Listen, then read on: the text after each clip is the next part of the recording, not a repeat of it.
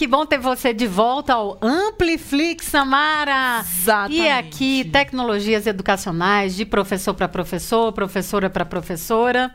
E hoje, qual que é o tema, Samara? Nossa, a gente tem um tema tão legal hoje que você não vai acreditar, Carla.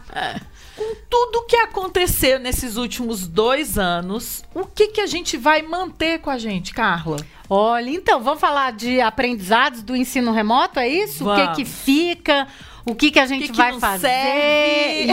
Isso, vamos então começar arrasando com o ensino remoto. E eu já tenho uma pergunta para você. Nossa, assim, de cara. De cara, eu quero Uau. saber o que, que você aprendeu de mais importante nesses tempos de ensino remoto. Porque você não imaginava isso, né? Nunca na minha vida, se você me perguntasse assim, Samara, um dia você vai dar aula só online, você não vai poder estar na escola com os alunos, eu diria assim, até parece, isso nunca vai acontecer.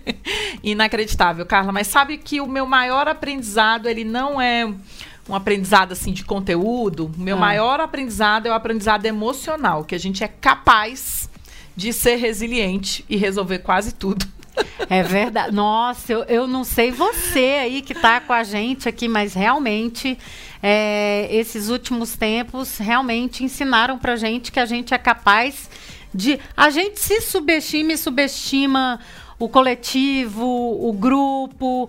Eu acho que isso realmente foi um aprendizado, que a gente é capaz de uma rápida mobilização quando em tempos de, de crise. Né? Então, você consegue mobilizar, enfim, um grupo de professores muito rapidamente, a escola, os alunos, enfim, dá para fazer, né?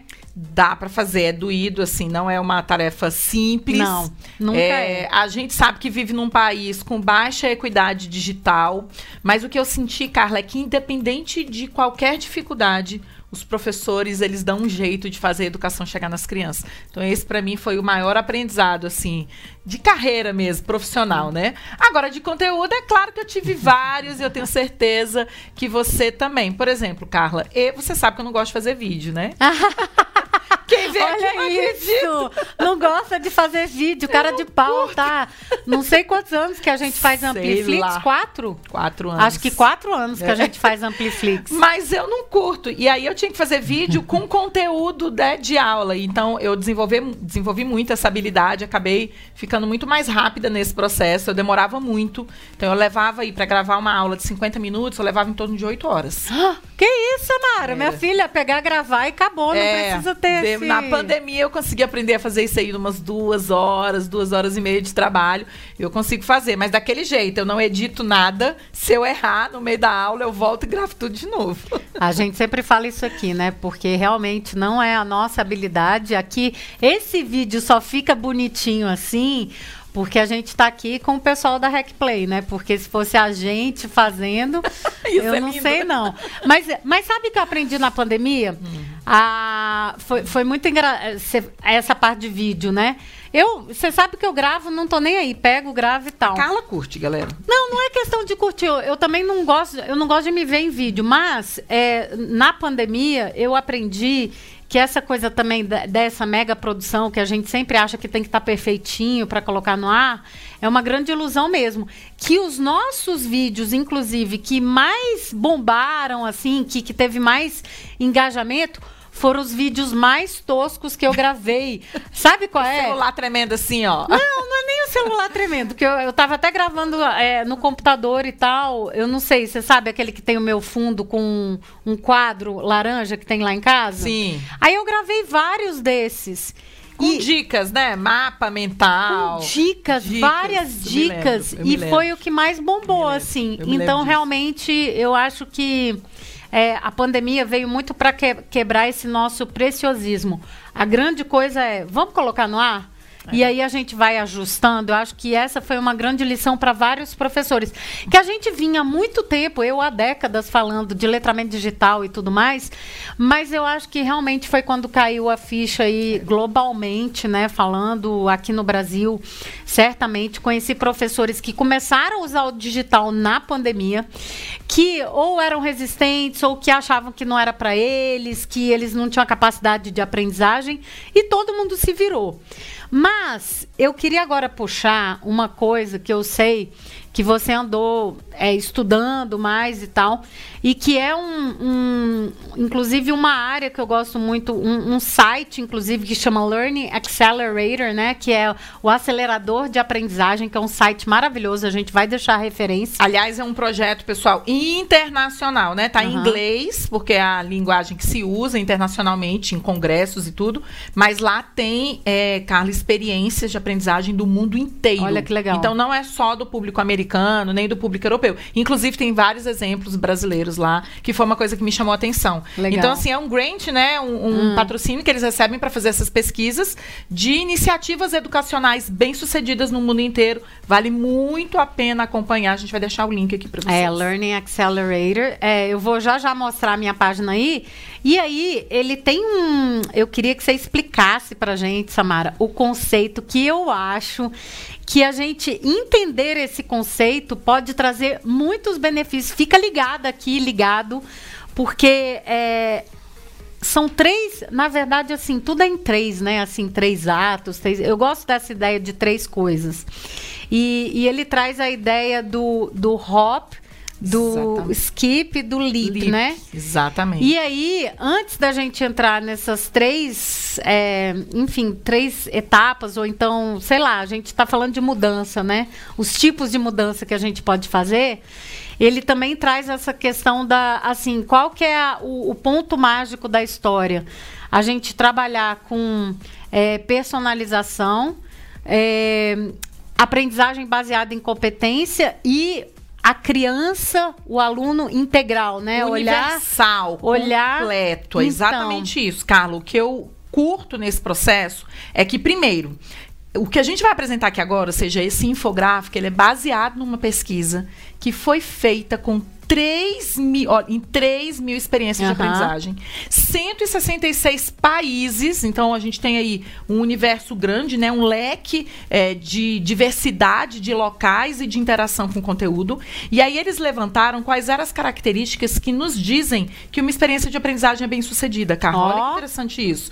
Então, se você está aí na dúvida, né? O que, que vale a pena manter? O que, que eu vou continuar usando é, após essa vida louca do ensino remoto? Uhum. Porque a gente entende agora, Carla, que a gente vai trabalhar com ambientes bem flexíveis. Então, vale a pena a gente olhar Tipo, o que, que eu vou carregar comigo e o que, que não funciona de jeito nenhum. Isso aqui eu posso deixar de lado, né? A gente já viu que, por exemplo, aula online o tempo inteiro não é algo agradável para os estudantes, né, uhum, Carla? Uhum. E aí, é, nesse, nesse modelo que eles trazem com essa pesquisa, Samara, o que me chamou a atenção é o seguinte: são quatro pontos essenciais né? Existem quatro coisas que, se elas estiverem presentes na sua experiência de aprendizagem, ela é uma experiência de aprendizagem que vale a pena você carregar com você o resto da sua vida, Carla. Vamos dar uma olhada na tela? Tá em inglês, mas a gente vai traduzir. A gente vai falar para você vai falar. agora. Olha só. Então, o primeiro é direcionado e relevante. Exatamente. Quer dizer, a experiência tem que ser direcionada e relevante. Ou seja, Carla, o aluno ele tem que ser capaz de acessar e interagir com os materiais. Isso uhum. é uma uhum. experiência de aprendizagem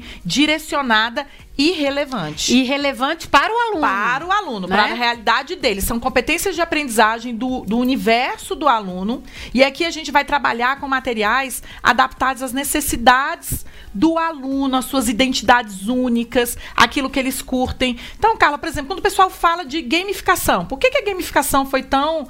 É, é assim, a, o pessoal gosta tanto de falar em gamificação? Porque o game, o jogo, a estrutura uhum. do jogo tem a ver com a identidade do jovem.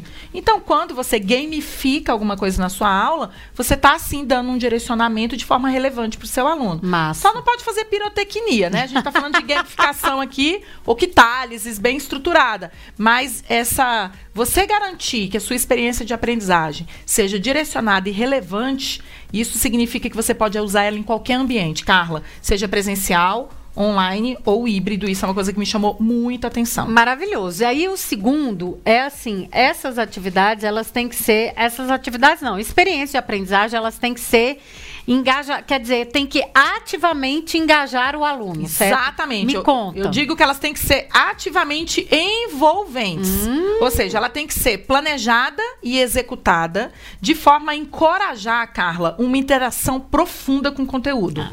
Porque a gente não está mais aqui agora pensando em aprendizagem superficial. Uhum. A gente quer aprendizagem profunda. Então a gente tem que criar uma motivação e aquela propriedade do aluno que ele pensa assim, poxa, esse conteúdo vai ser importante para eu aprender, para resolver aquele problema. Uhum. Não porque tem que aprender, porque tem que aprender, uhum. sabe? E a gente tinha muito isso na escola, né? Ah, você tem que aprender porque tem que passar no vestibular, você tem que aprender porque está aqui na lista de conteúdos que você tem que aprender. Não.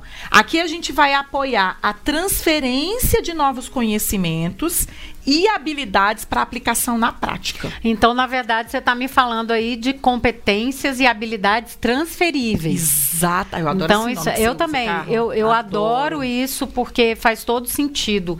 E aí também tem um outro ponto para uma aprendizagem ser, né, para essa trilha de aprendizagem ou a experiência de aprendizagem ser relevante, é o fato dela ser conectada socialmente. Me explica Exatamente. mais sobre isso. Carlos, o que, que significa é, uma experiência social, socialmente conectada? Uhum. O aluno é encorajado e ele vai ser capaz aí de fazer conexões tão significativas.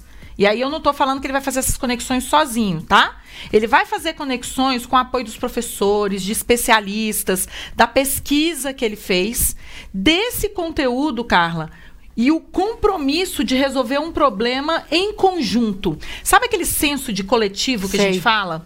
E isso Sei. foi uma coisa que me impactou muito na pandemia. E tudo que a gente lê de pesquisa sobre o que aconteceu foi isso como a comunidade escolar e acadêmica ela conseguiu se organizar para resolver os problemas que eles tinham. E aí eu não estou falando só de professor e aluno. Eu estou falando do professor, do diretor, do coordenador, dos profissionais que trabalham na escola fisicamente, de quem ajudou a gente a editar vídeo porque a gente não sabia. Então você tem toda a comunidade. Se você cria esse senso também na sua experiência de aprendizado, esse senso de coletivo, de resolver os problemas juntos, essa experiência é uma experiência que vale a pena você seguir com ela aí, pós-pandemia, sem pandemia, do jeito que ela aparecer. Tá? Eu, eu acho interessante o que você está falando, Samara, porque hoje eu estava escutando, obviamente, o meu queridinho Simon Sinek, né? E ele estava falando que ele é aquele do círculo dourado, do, da, né, de você ter, é, enfim, propósito e tal, do seu porquê. Mas ele ele estava é, no podcast falando com um cara e eles estavam falando sobre a questão de você falhar, né? E de como a gente tem que ensinar isso para o aluno. E nessa de falhar, é, o que você está falando aqui do socialmente conectado, ele estava exatamente falhando, é, falhando não, ele estava falando que a importância que a gente precisa desenvolver nos nossos alunos essa capacidade de trabalhar em grupo e socialmente, né? Quer dizer, é, não é resolver você problemas resolver juntos. problemas juntos e, e, esse sentimento de olhar para o outro. Quer dizer, eu não estou fazendo uma coisa em benefício próprio, mas eu estou fazendo uma coisa que vai resolver algo coletivamente, sabe? Até assim, na resol... ele, e ele estava falando, inclusive, da sala de aula dele. Ele, ele dava aula e tal. E, e ele estava mostrando que ele disse assim: quando eu colocava todos os meus alunos gêniozinhos juntos, eles nunca eram o, o, grupo que resolviam melhor o problema. Por quê? Porque esses alunos, ele tinha, eles tinham uma autopercepção deles que era muito mais voltada para eles e não para o coletivo. Perfeito. E ele disse que os grupos que mais funcionavam em termos até de trabalho em grupo mesmo, de resolução de problema e, e ter sucesso nessa resolução de problema, eram aqueles que eram grupos diversos e que se tinham um sentimento de coletividade muito maior. Então, é o olhar para o outro e não para você. Não, o Paulo Blinkenstein fala disso, gente, nas pesquisas dele, inclusive testado em laboratório de aprendizagem, uhum. tá? Ele pegou grupos com alto desempenho acadêmico teórico e misturou com jovens que não tinham alto desempenho em provas, mas tinham uma habilidade manual Isso. acima da média. Quando ele fez essa mistura, ele percebeu que ambos aprenderam muito. É. Então, a pessoa que é mais acostumada a fazer prova ali, tem um viés mais acadêmico, teórico, não tem muitas habilidades manuais, ela não conseguia resolver os problemas. Uhum. É, lá ele trabalha com a cultura maker, né? Com aprendizado por meio da artesania. Então, olha que interessante isso, né? É, misturar grupos. E aí, Carla, eu quero fazer um chamado aqui para o professor e para a professora. A gente sempre soube na nossa carreira que os alunos faziam grupos e que um fazia o trabalho e os outros se escoravam. Ou que eles revezavam entre si.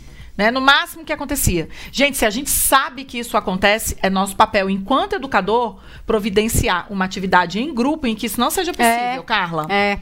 Esse é o grande desafio. Como é que eu penso numa aula, numa atividade de aprendizado em que todos tenham que fazer alguma Uhum, coisa? Porque exatamente. senão, Carla, a gente vai viver mostrando para os alunos que se ele não tiver habilidade com aquilo, ele não precisa desenvolver. É. O outro colega vai fazer por ele. Então, eu acho que essa camada é, da pesquisa, ela nos, é um chamado, sabe? Eu preciso que a experiência seja socialmente conectada para que todos executem alguma tarefa ou desenvolvam suas habilidades. E, e eu acho que para essa percepção de um bem maior, né? Na verdade, é, é, uma, é uma competência, uma habilidade que você está desenvolvendo realmente para a vida quando você pensa no socialmente conectado, porque na verdade é, é olhar para o que está em volta, né?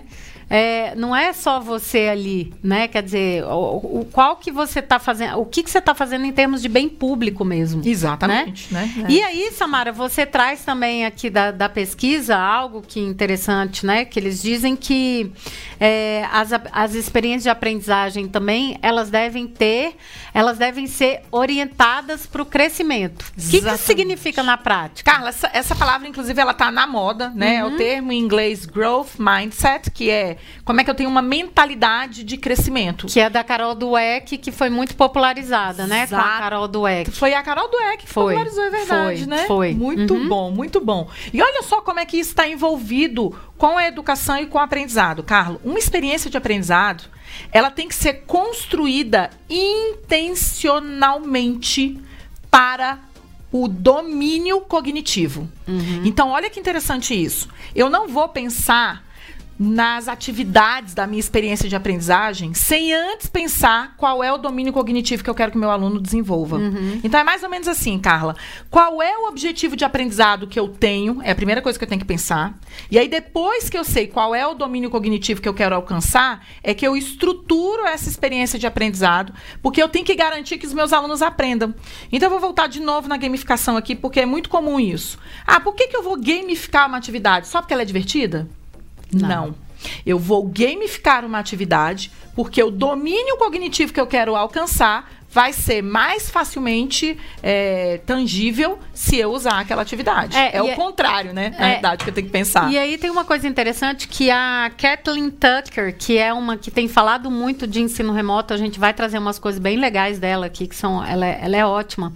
Ela fala, na verdade, eu, eu assim, acredito que essa parte de a experiência ser orientada para o crescimento tem muito do que ela fala do esforço. Porque você está falando de domínio cognitivo. O que, que significa na prática? Significa que o aluno tem que ter um desafio um pouquinho maior do que ele é capaz para ter esse esforço cognitivo. Exatamente. E eu volto no Simon Sinek, que exatamente nesse podcast ele estava falando o seguinte: ele disse que para entrar na turma dele, claro, tinha lista de espera, né? E aí, como Claro, que ele decidia? aluno do Simon Sinek, Como né? que ele decidia quem que ia entrar é, na turma? Ele fazia, tinha um mini processo seletivo que era os alunos escreverem uma redação. Tá. Aí você diz assim, pô, mas pra quê, né? Ele dizia o seguinte: se você faz algum tipo de esforço, significa que você vai dar mais valor para aquilo, né? É o que a gente chama do, do efeito IKEA. O que, que é esse efeito IKEA? A IKEA, eu não sei se você sabe, é como se fosse a Tokstok nos Estados Tá. Unidos. É, não, é nem, não é nem americana essa loja, ela é. Eu acho que ela é da Finlândia, ela é, ela é de algum país escandinavo, tá? Surgiu lá.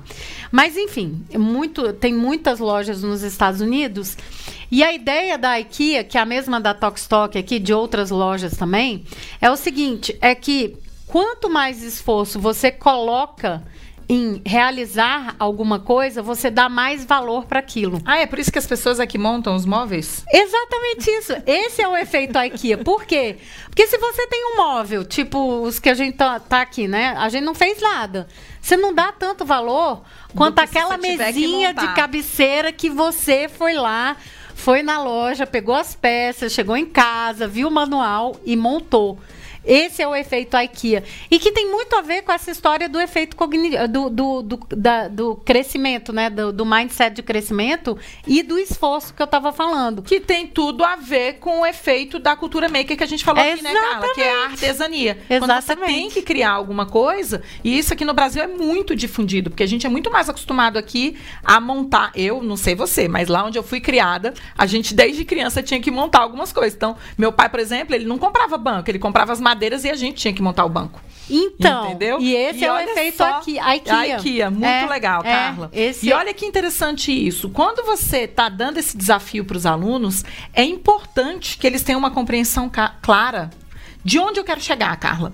E, e, ele tem que receber feedback no meio do caminho, que é uma coisa que a gente esquece também. Será que ele está indo no caminho certo? Uhum. Então, se você dá uma tarefa desafiante para o seu aluno, que precisa que ele tenha ali um desafio cognitivo, ele precisa receber feedback para saber se ele está no caminho correto. E aí isso é extremamente importante, segundo os pesquisadores do The Learning Accelerator, de estar presente nas nossas experiências pedagógicas. A gente tem que garantir que os alunos tenham esses desafios, Carla, mas que eles tenham ali competências até para planejar as próximas etapas. Uhum. Porque se ele sabe onde ele quer chegar, e às vezes a gente esquece de dizer para o aluno por que, que ele está aprendendo aquilo e onde a gente quer chegar com aquela atividade. Aí vai ser muito mais fácil dele desenvolver é, todas essas habilidades socioemocionais e, que a gente vem falando. E tem aqui, uma né? coisa interessante, até nos últimos, enfim, ah, nos últimos, gran, nas últimos grandes projetos que a gente anda envolvido, você está falando dessa coisa do é, a gente dizer para o aluno onde, é, tipo assim, qual que é a conexão com o mundo real, por que, que ele está aprendendo aquilo. Eu acho que até mais relevante do que isso, e os nossos projetos têm mostrado, é que assim, é, em vez da gente também pensar do ponto de vista a, da gente dizer onde o aluno vai chegar, a grande coisa é fazer com que o aluno defina onde ele, ele quer chegar com aquilo e, e onde que ele vê que aquilo faz parte do mundo real dele, entendeu? Então é ele também definindo isso, mais do é que a gente isso é falando. é super difícil pra gente, Carla. É. Você sempre fala isso aqui com a é. gente, mas o que que acontece? Quando a gente entra para dar aula na educação básica, eu tenho um objetivo de aprendizagem, uma habilidade, uma competência que está lá na BNCC, que tem que ser cumprida. Só que, geralmente, esse objetivo de aprendizagem, sabe o que é engraçado disso tudo? É que geralmente é um objetivo de aprendizagem, mas que a gente fica mais focado em como a gente vai dar a aula e não qual que vai ser o resultado do ponto de vista do aluno. Exatamente. Aí o que a gente tem que fazer é pegar essas competências é. e essas habilidades e discutir com o aluno. Falar, olha, nós temos essa habilidade que precisa desenvolver. Eu vou dar um exemplo. Eu tenho que aprender a ler gráficos. Tá lá. Tá lá na BNCC, que é uma habilidade importante, é uma competência que as pessoas têm que ter, que é saber fazer leitura de gráfico. O que a Carla está propondo aqui, gente, é que eu posso chegar para o aluno e falar assim, gente, nós temos que aprender a ler gráficos. Como é que vocês querem fazer isso?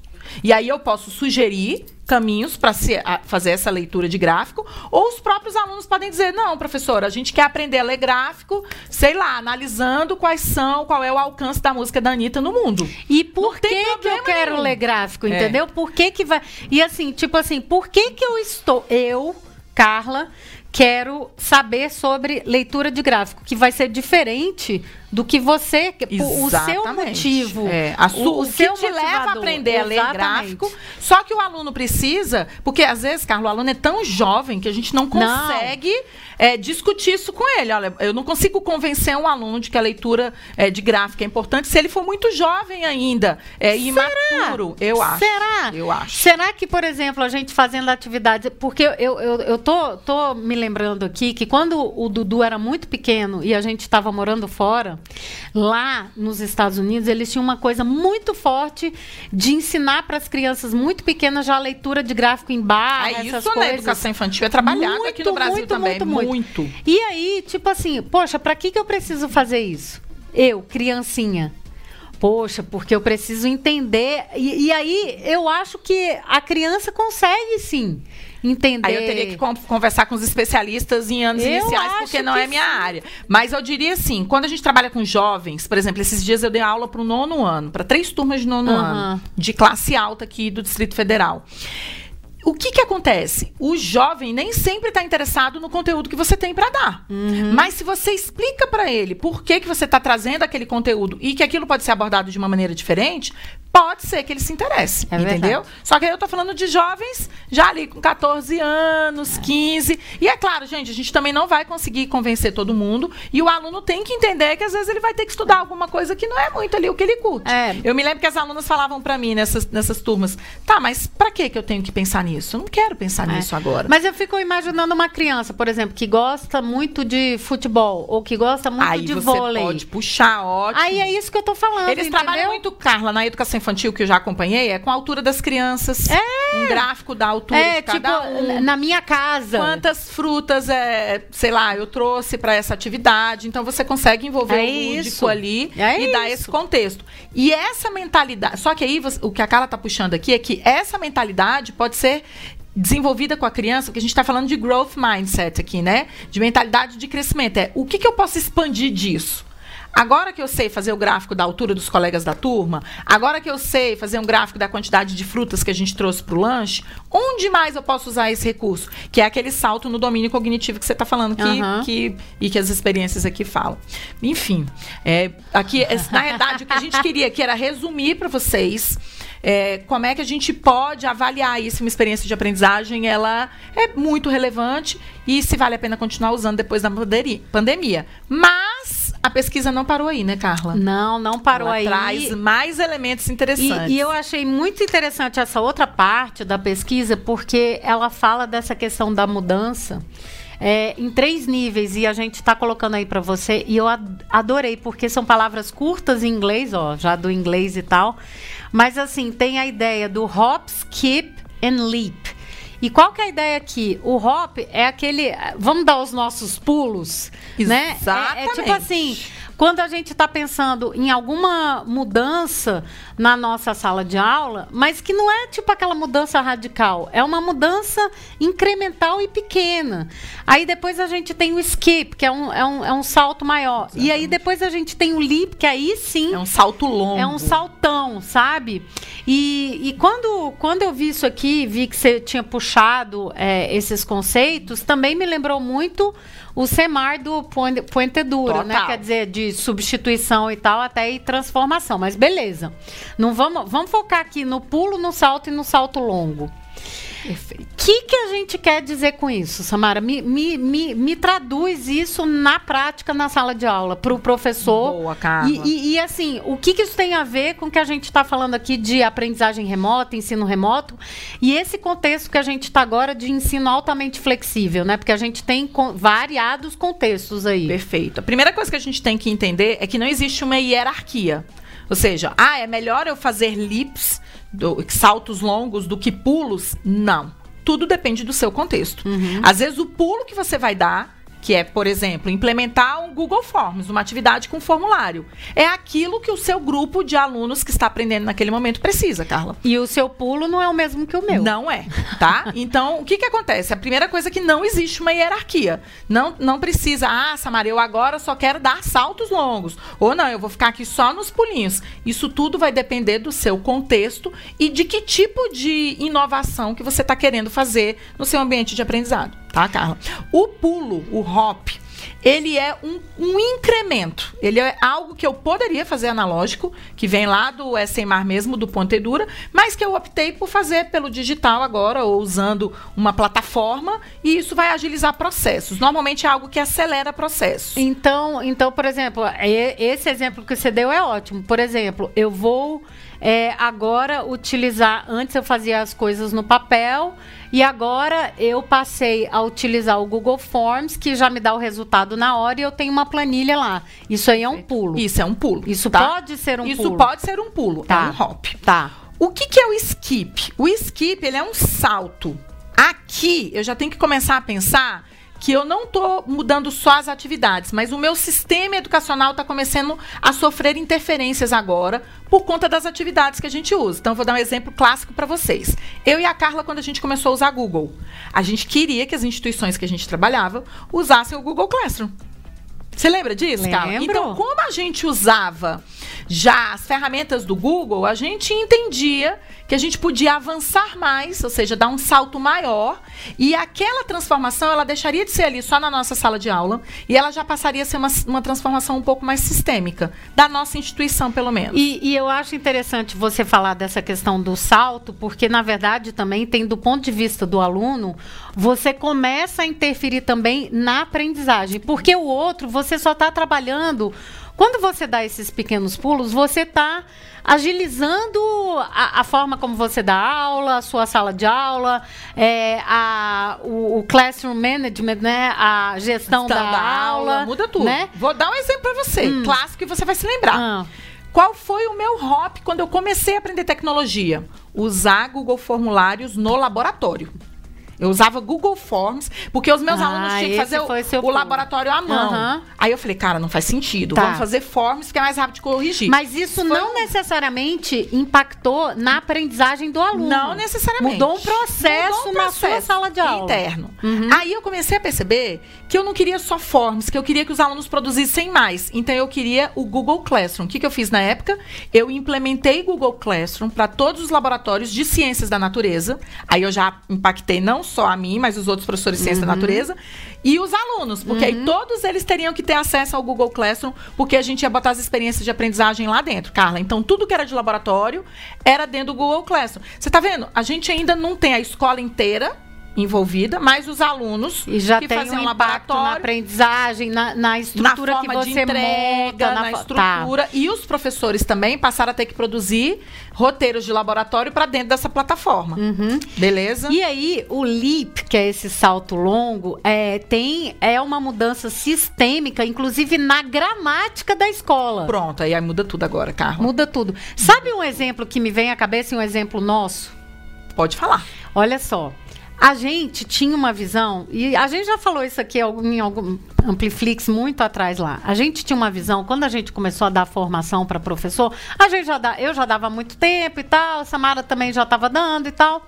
E a gente tinha um, uma máxima, assim, uma premissa nossa, que era o seguinte: a gente só conseguia dar formação para professor se a turma tivesse até 25, 35 alunos. Era o máximo. Era o dois máximo. formadores. Era o, era, assim, é, era o máximo. 35 assim. alunos com dois formadores no Amplifica, sempre eu e você, ou uma de nós duas e mais um. Era e aí a gente dava os nossos pulos, mudava as dinâmicas, mudava alguma coisa ali é, que ajudava a gente, enfim, a gerenciar as formações. A gente já usava a famosa metodologia ativa. Já assim, usava, totalmente. já usava. Totalmente. Mas eu vou aí passar do pulo pro leap, tá? Que é para esse salto longo. Eu sei onde você vai eu chegar. Me lembro, eu, você se lembra da cena? Eu nunca me esqueço disso.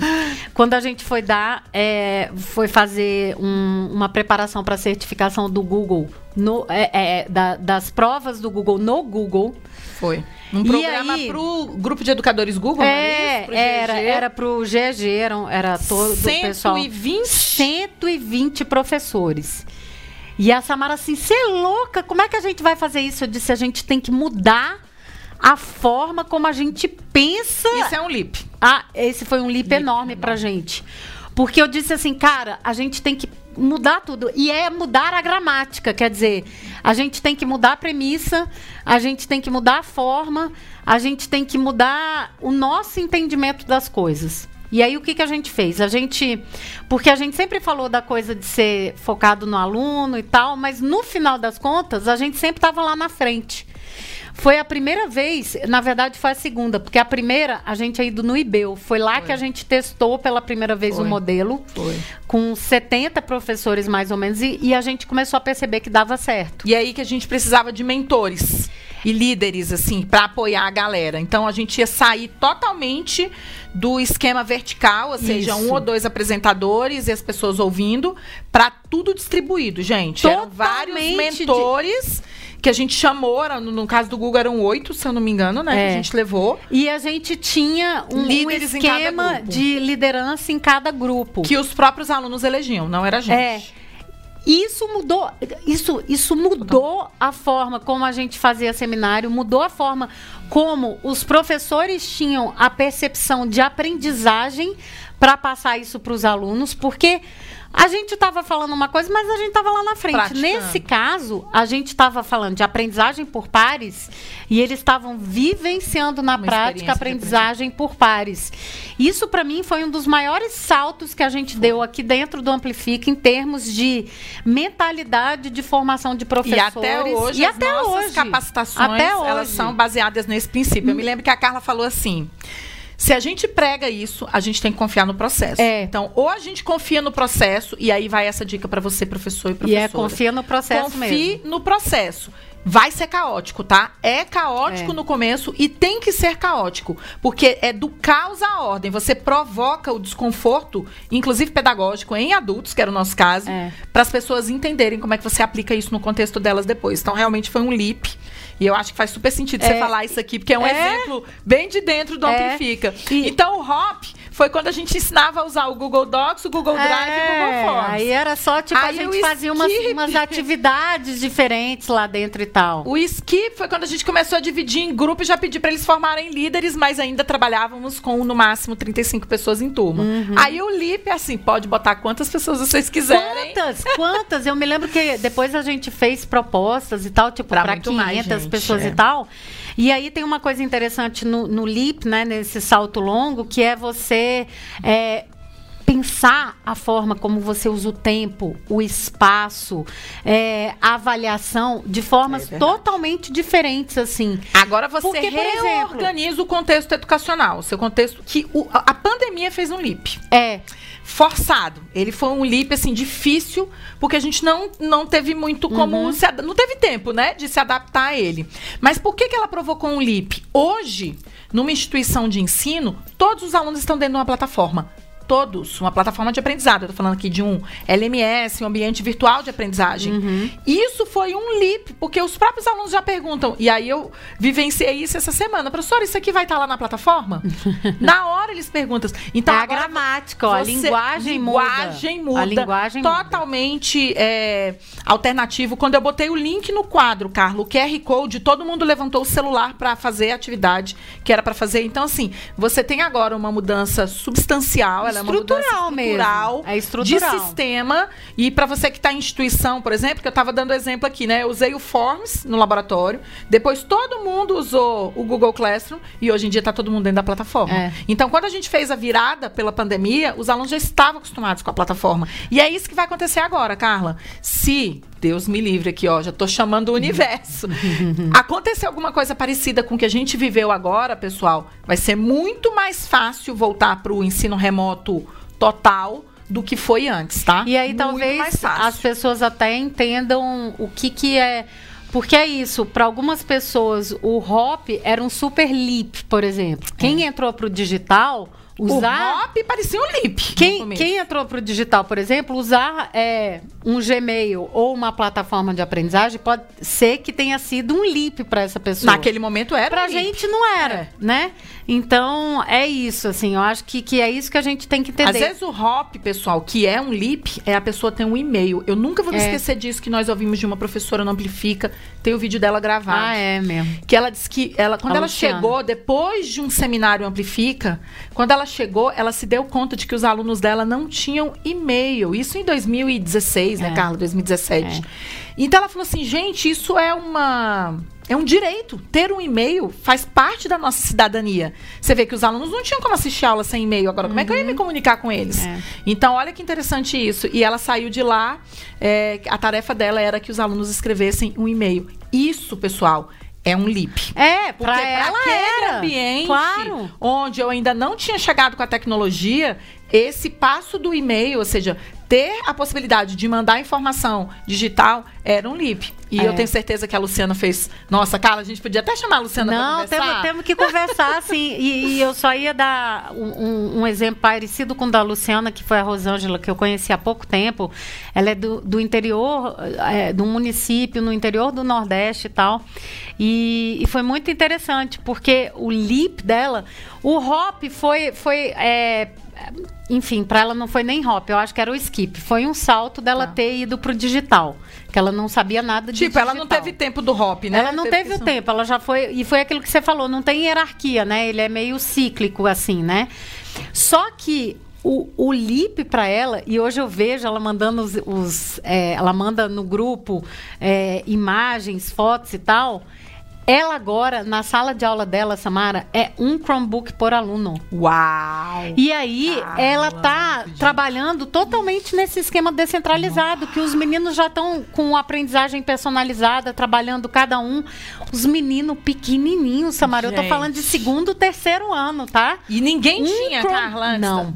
Olha Não. isso. Gente, isso é um lip. Um Chromebook por aluno, o Isso município estruturalmente a o município, município. investiu, né, de um Chromebook Ah. por aluno e ela hoje, ela tem domínio total da sala de aula dela. Os meninos sabem da rotina, todos bonitinhos lá com Carla, seu Chromebook imagina, fazendo trabalho lá. sem a pandemia, se essas não, pessoas nunca. não ela não estaria. Ela não estaria o que ela está fazendo Eu hoje. sei que foi uma situação muito complexa, pessoal, na vida da gente, mas a gente evoluiu na educação mais de 10 anos. É verdade. Coisas que levariam mais de 10 anos para acontecer. É muito triste que tenha sido assim, sabe? Assim, eu lamento todos os dias que tenha sido assim. Mas evoluiu. E aí É. agora a gente está com esses alunos, cada um com um Chromebook ou com um celular. É. E isso é sensacional, Carla. Agora, o The Learning Accelerator, ele não para aqui.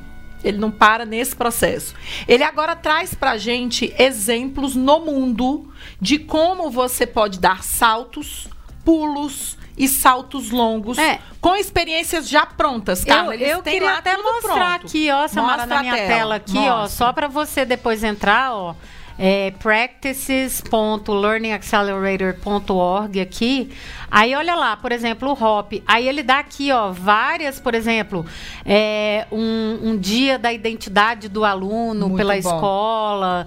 É, é, aqui priorizando, né, os, os standards, né, as, as, as rubricas aí e tal. Então, isso aí tem. Deixa eu só falar sobre isso aí, Carla. Uhum. Quando você clica, É. você tem não só o case de como é que foi deixa essa experiência na instituição, como você vai ter todos os modelos. Então, pensa assim: se o professor usou slides para fazer esse projeto, todos os slides estão lá. Se o professor usou algum documento para fazer Tá uma pesquisa aqui, com ó. os alunos, tem todo o passo a passo para você Aqui, implementar essa experiência de aprendizagem no seu ambiente, Carla. É, É, só usar o Google. Tradutor lá em cima, apertar no botãozinho do Google Tradutor, que você vai receber tudo traduzido. Os documentos estão em inglês, Uhum. mas não tem problema. Você cola aí com um professor de inglês ou alguém que fale essa língua, traduz esse material e você consegue implementar, porque a função aí é exatamente essa. Ah, que, que experiência de aprendizagem bonita. Tá, mas como é que eu faço no É. meu dia a dia? Aqui tá, Tá ó, tudo aí, Carla. Skips, ó lá, e depois os lips aí, Tem todos que eles. são é, maiores, né? Cara, isso é fenomenal, a gente pode passar horas aqui falando, certeza que a gente vai trazer esse assunto de volta.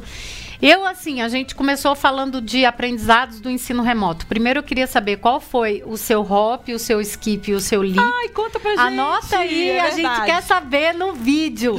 Eu quero que você Olha conte aqui. aqui pra gente qual foi o seu hop, o seu, pulo, skip seu salto e o seu leap, tá? seu Quero saber longo. aquele grandão assim, tá? A gente quer saber até pra gente ver o que, que vocês estão fazendo por aí. Acho que isso é legal. E assim, o meu grande aprendizado, se você me perguntar assim, é porque a gente já trabalhava muito com digital, né, Samara?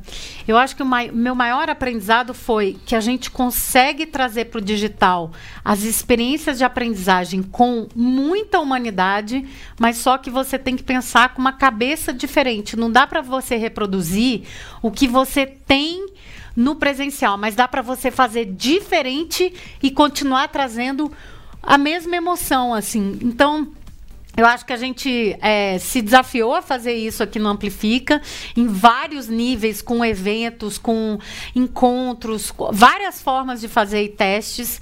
Isso, para mim, foi o maior aprendizado do ensino remoto. Ai, Carlota, e o meu maior aprendizado foi o seguinte: que a gente deve confiar.